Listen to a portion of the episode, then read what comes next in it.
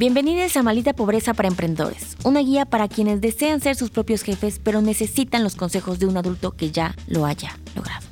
Pues en la cápsula de hoy vamos a hablar de algo que es muy importante. Es de las primeras acciones que yo hago cuando tenemos un, plan de business conmigo, con mis emprendedoras, em, que es optimización de recursos. Que es básicamente en qué estamos gastando tiempo y dinero hoy que podríamos ahorrárnoslo o hacerlo más barato, pero con la misma calidad. Eso significa. Y recursos, justo eso. O sea, entiendas el recurso como algo que ocupa dinero y tiempo tuyo. Y en muchos casos, déjenme decirles que el recurso más valioso, tal cual, es el del tiempo. Eso hay cosas que nadie te lo va a regresar a mí me ha costado un chorro, sobre todo cuando emprendemos, lo hacemos todos nosotros, ¿no? O sea, que uno contesta, uno manda el mensaje, uno empaca, uno limpia, uno, o sea, eres todo, eres servicio cliente, pero también eres el CEO, pero eres el gerente, pero eres servicio, a, o sea, a todo lo que da, ¿no? Postventa, o sea, genuinamente uno lo da todo. Y cuando va creciendo tu emprendimiento, pues tienes que dejar ir el, lo estoy haciendo yo todo. Porque nos cuesta mucho trabajo delegar mucho porque no tenemos procesos, porque es complicado hacer procesos en una empresa. Y dos, porque nadie lo haría igual que nosotros, ¿no? O sea, el, pues lo que viene siendo el acto de, de mamones, ¿no? O sea, el creer que tú solamente lo vas a hacer bien, que nadie lo va a lograr y que si esto sucede, que se lo dejas en las manos de alguien más, todo colapsa y, güey, cero va a colapsar. Entonces, la optimización de recursos indica cómo voy a mi negocio y veo todo lo que está pasando y ve, o sea, si yo pudiera hacer esto, por ejemplo,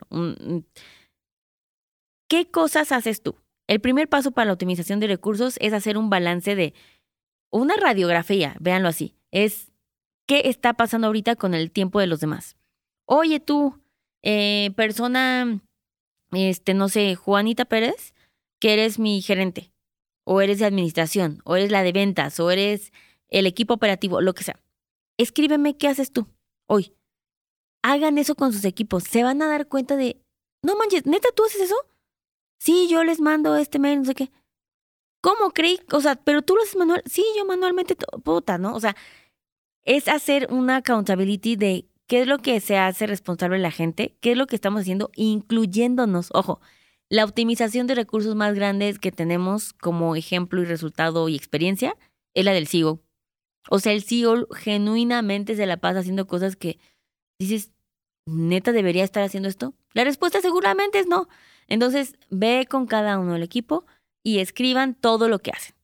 Y después van a juntarse y van a ver, ah, yo estoy repitiendo esto, yo estoy repitiendo el otro. Y muchas cosas no se van a, o sea, se tienen que rediseñar en el flujo de cómo y quién hace qué. Súper relevante. Esa es una. La otra es qué de lo que se hace se puede automatizar. Ah, no, pues es que resulta que hay una app que hace esto. Acuérdense, siempre hay una app para todo. O sea, es real. Muchas veces lo que les decía, pues es que ahora va, va a costar esta anualidad. Sí, güey, pero versus el tiempo que te va a ahorrar es un chorro. Entonces, la optimización de recursos implica qué estamos haciendo.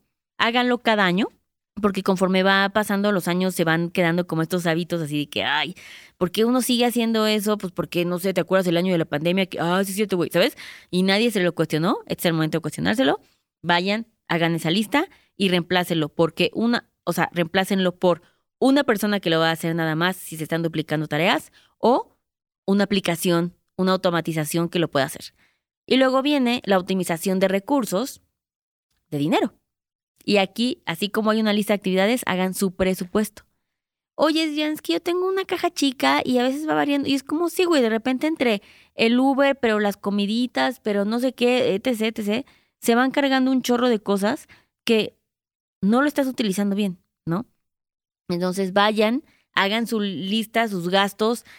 Necesitamos pagar estas suscripciones. Este, mi amiga Steph me dijo que podía utilizar este ejemplo en su empresa en seis meses cuando empezamos a hacer esto, nos dimos cuenta que llevaban seis meses pagando 76 mil pesos en aplicaciones que pagaban de la empresa que nunca en su mendiga vida habían utilizado. 76 mil pesos. O sea, acumulados. Es un chorro de dinero, es un chorro de dinero. Entonces, hagan esto y es, lo puedo mejorar, lo puedo cancelar, lo puedo controlar, ¿no? Es como de antes gastábamos no sé, tres mil pesos en comidas, pues ahora ya va a ser un chorro menos, ¿no? Ese es el, ajustar el presupuesto. Y después viene el optimizar recursos de qué cosas tengo que no estoy aprovechando. Oye, pues es que fíjate que aquí tenemos todo este espacio vacío en el estudio. ¿Por? ¿Y si lo rentamos? Ah, no manches, pues sí, ¿no? O tengo esta máquina. ¿Y qué más se puede hacer en la máquina? Ah, pues también, no sé, de qué pésimo ejemplo porque no sé cómo funciona una máquina. Pero bueno, iba a decir sí ejemplos, pero están muy industriales. Pero una máquina de serigrafía. Ah, ¿y por qué no estamos haciendo más merch con esa máquina? Pues porque nadie se lo había cuestionado. Este es el momento de nuestras vidas en donde cuestionamos todo lo que está pasando, todo lo que compramos, todo lo que gastamos y todo lo que ponemos tiempo para mejorarlo. Y después de hacer esos tres análisis, recuerden, tenemos que ir y, por supuesto, ¿cuál es la solución? ¿No? O sea, tiene que haber un plan de ataque para que tenga sentido. Optimicen sus recursos.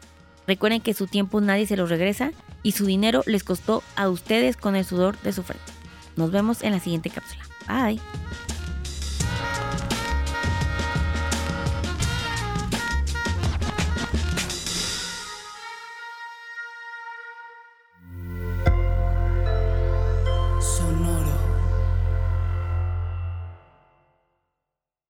¿Cómo funciona una tarjeta de crédito? ¿En dónde puedo invertir? ¿Qué es la inflación? Estas mismas dudas y más las tenemos todos.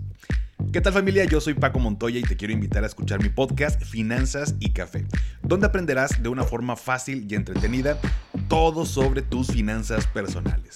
Así que, ¿qué estás esperando? Escúchala en cualquier plataforma de podcast, toma tu taza de café y acompáñame cada lunes con un episodio nuevo. Step into the world of power, loyalty, and luck. I'm gonna make him an offer he can't refuse. With family, cannolis, and spins mean everything. Now, you wanna get mixed up in the family business. Introducing The Godfather at ChumbaCasino.com. Test your luck in the shadowy world of The Godfather slot. Someday, I will call upon you to do a service for me. Play The Godfather now at ChumbaCasino.com. Welcome to the family. No purchase necessary. VGW Group. Void where prohibited by law. 18 plus. Terms and conditions apply.